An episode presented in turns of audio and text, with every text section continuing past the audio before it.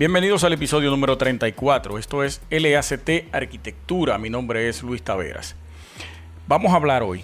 Voy a conversar con ustedes. Hoy no tengo ningún dispositivo, ninguna herramienta, nada que mostrarles. Solo quiero teorizar un poco con ustedes. Y es un tema que me ha venido chocando desde hace un tiempo, donde veo una dejadez y, un darle la espalda a la política de parte de el gremio de profesionales de arquitectos. Me enfoco en arquitectos porque soy arquitecto, estoy candidateándome como secretario general para una plancha donde Adis Osuna está como candidata a la presidencia de la Sociedad de Arquitectos en la República Dominicana, al azar, y me dirijo específicamente a ellos. Aunque en otras ocasiones he abordado el tema englobando todo el sector construcción, pero en esta ocasión solamente me voy a enfocar en la parte de los arquitectos. Y se trata de la participación de los arquitectos en la política. Esa, eh, ese repudio a la política que existe en nuestro gremio, en nuestra, nuestro grupo profesional de los arquitectos. Yo lo comenté el domingo pasado en Arquitectura Radial, el domingo 12, eh, y abordé el tema ampliamente, detallé e hice muchos enfoques en puntos neurálgicos estratégicos, donde tiene que ver la política directamente con la arquitectura, que es, son dos ejercicios que se conjugan obligatoriamente y vienen históricamente relacionados. Y se los voy a mostrar de una manera histórica ahora mismo. Voy a leer la definición de política, voy a leer la definición técnica de arquitectura, también voy a dar mi definición de arquitectura.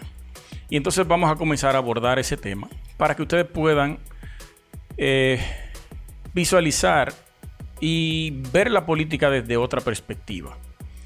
Porque en cierto modo yo les doy la razón, pero no debemos generalizar todo el tiempo y debemos estar cerca de la política para poder ejercer algún tipo de cambio no dentro de un partido, no ser partidario ni miembro, eso no, hay muchas personas que no les gusta eso, pero sí poder estar cerca de las decisiones políticas para poder conocer y ejercer nuestro derecho que nos compete. Miren, la política es una ciencia que trata del gobierno y la organización de las sociedades humanas, especialmente de los estados.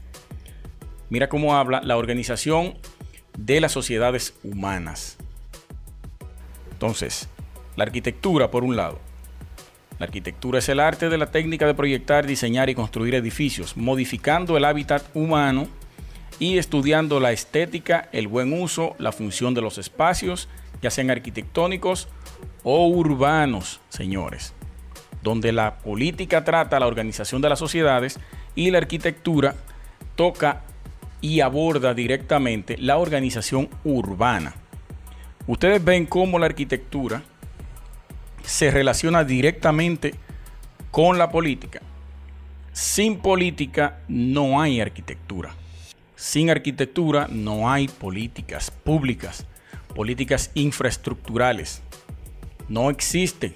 Esa relación tiene que venir obligatoriamente de la mano una con otra, conjugadas por eso desde eh, la política comienza a organizarse en Grecia.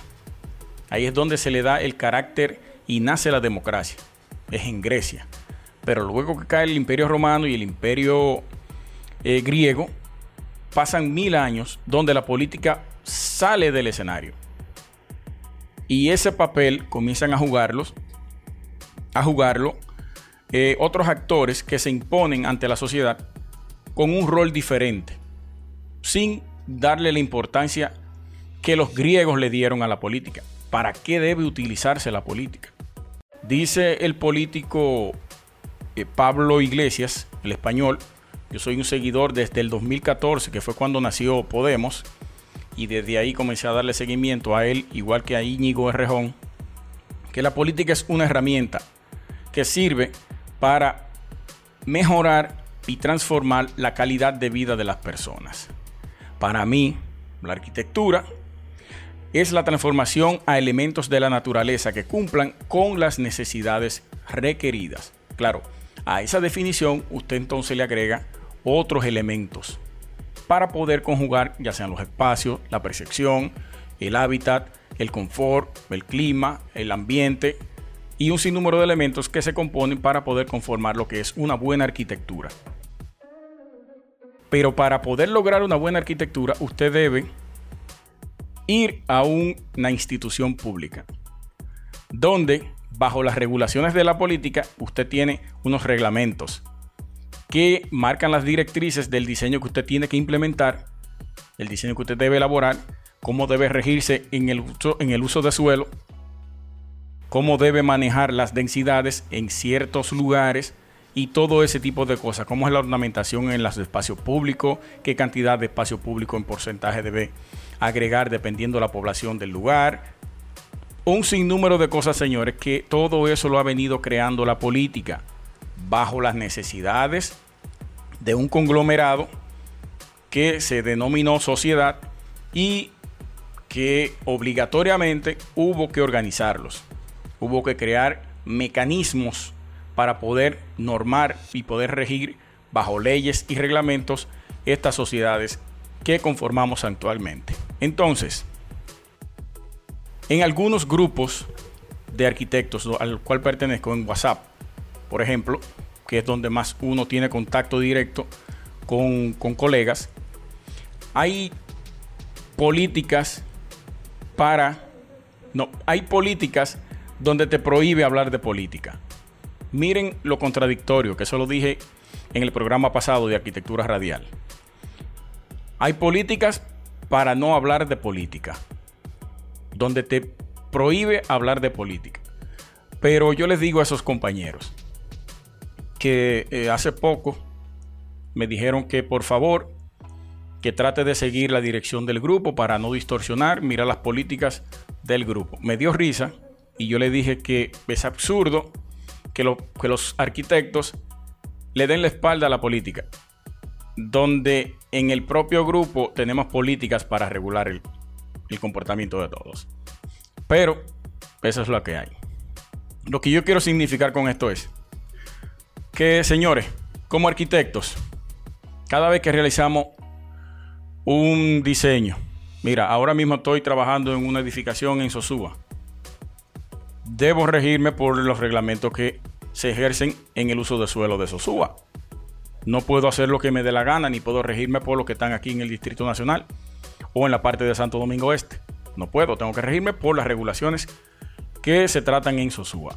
¿Y cómo se hace eso? Bueno, bajo leyes, bajo reglamentos establecidos por ya sea la Cámara de Diputados que genera leyes, son aprobadas y entonces pasan a ser eh, ejecutadas en las diferentes instituciones y estamentos. En, la, parte de, de los regidores, donde se junta el alcalde, que es el principal eh, accionar de, de, las alcaldías, y son aprobadas bajo esta, este conglomerado de regidores que casi siempre se aprueba a unanimidad. Se llama a vista pública. Muchos de nosotros no participamos, y luego nos estamos quejando de que nos impusieron un reglamento que no cumple o no me beneficia porque ya yo estoy trabajando en un proyecto que antes de promoverse o de aplicarse ese reglamento, yo estaba trabajando con el reglamento anterior. Se aprobó y ya mi, mi proyecto no cumple. Ahí tengo yo que hacer una serie de modificaciones para poder ajustarme a lo que ahora se implementó. ¿Ustedes saben cómo se evita eso? Yendo a las vistas públicas debemos participar. Yo soy uno de los que no iba, pero cuando comencé a tomar conciencia, desde ahora y ya, comenzaré a participar en cada vista pública que haya. De igual manera lo haré en la Cámara de Diputados y de igual manera lo haré en el Senado si me es permitido. De eso se trata. Debemos observar, ver, estar encima, estar arriba de todas esas leyes que nos afectan. A que es la Asociación de Promotores y Constructores de Vivienda en la República Dominicana. En la cabeza o, bajo la presidencia de la ingeniera Susi Gatón, que es una guerrida en, el, en este tema. Susi sí participa de todo, porque Susi representa a un grupo de empresarios, a un grupo de inversionistas que esas leyes les afecta económica y en tiempo. El tiempo es dinero, es, lo mismo. Todo se resume en lo económico. Ella está ahí, ella discute con los alcaldes, ella va a la Cámara de Diputados, se faja en las comisiones de, obras públicas cuando se van a hacer eh, cualquier tipo de cambio o cualquier implementación de una ley. Una ley nueva que afecta el sector construcción, ahí está Susi Gatón. Entonces nosotros debemos hacer ese mismo papel. El ingeniero eh, Raldi Romero me comentó, pero ¿cómo podemos ejercer fuerza cuando solamente va uno o dos a la vista pública? Eso no se puede. Y dije, no, pero es que no uno ni dos. El llamado debemos hacerlo a todos. Debemos ponernos a una, participar todos ahí. Si esa ley o ese reglamento que se va a aprobar no nos conviene o nosotros no estamos de acuerdo y podemos justificar con argumentos de que no conviene, entonces ellos van a tener que detener la aprobación de eso, mandarla a comisión nuevamente, revisarla y si es, y si es posible invitar a uno de nosotros, a un representante, a que participe de esas reuniones y que se pueda llegar a un consenso y poder obtener la ley deseada que pueda beneficiar al constructor, al diseñador y también al Estado en términos de ingresos y recaudación de fondos. De eso se trata, señores. Este tema es vital para nosotros. Debemos estar encima de esto. Encima de esto. Así que yo le exhorto a todos los colegas, a todos los administradores de grupo, que sean un poquito más flexibles con este tema. No es que vamos a bombardear todas las redes con política, porque se desvirtúa el grupo, eso es cierto. Pero hay temas importantes que debemos tratar en estos escenarios que son los idóneos, porque hay muchos profesionales que no están del todo informados y que necesitan la ayuda de alguien que sí está encima de eso. Hasta aquí mi episodio número 34. Mi nombre es Luis Taveras. Espero que les haya servido de mucho. Vamos a promover este contenido. Suscríbase a mi canal, compártalo, que la próxima semana estaremos con ustedes nuevamente con otro contenido interesante. Hasta pronto. Tony 20 produce. el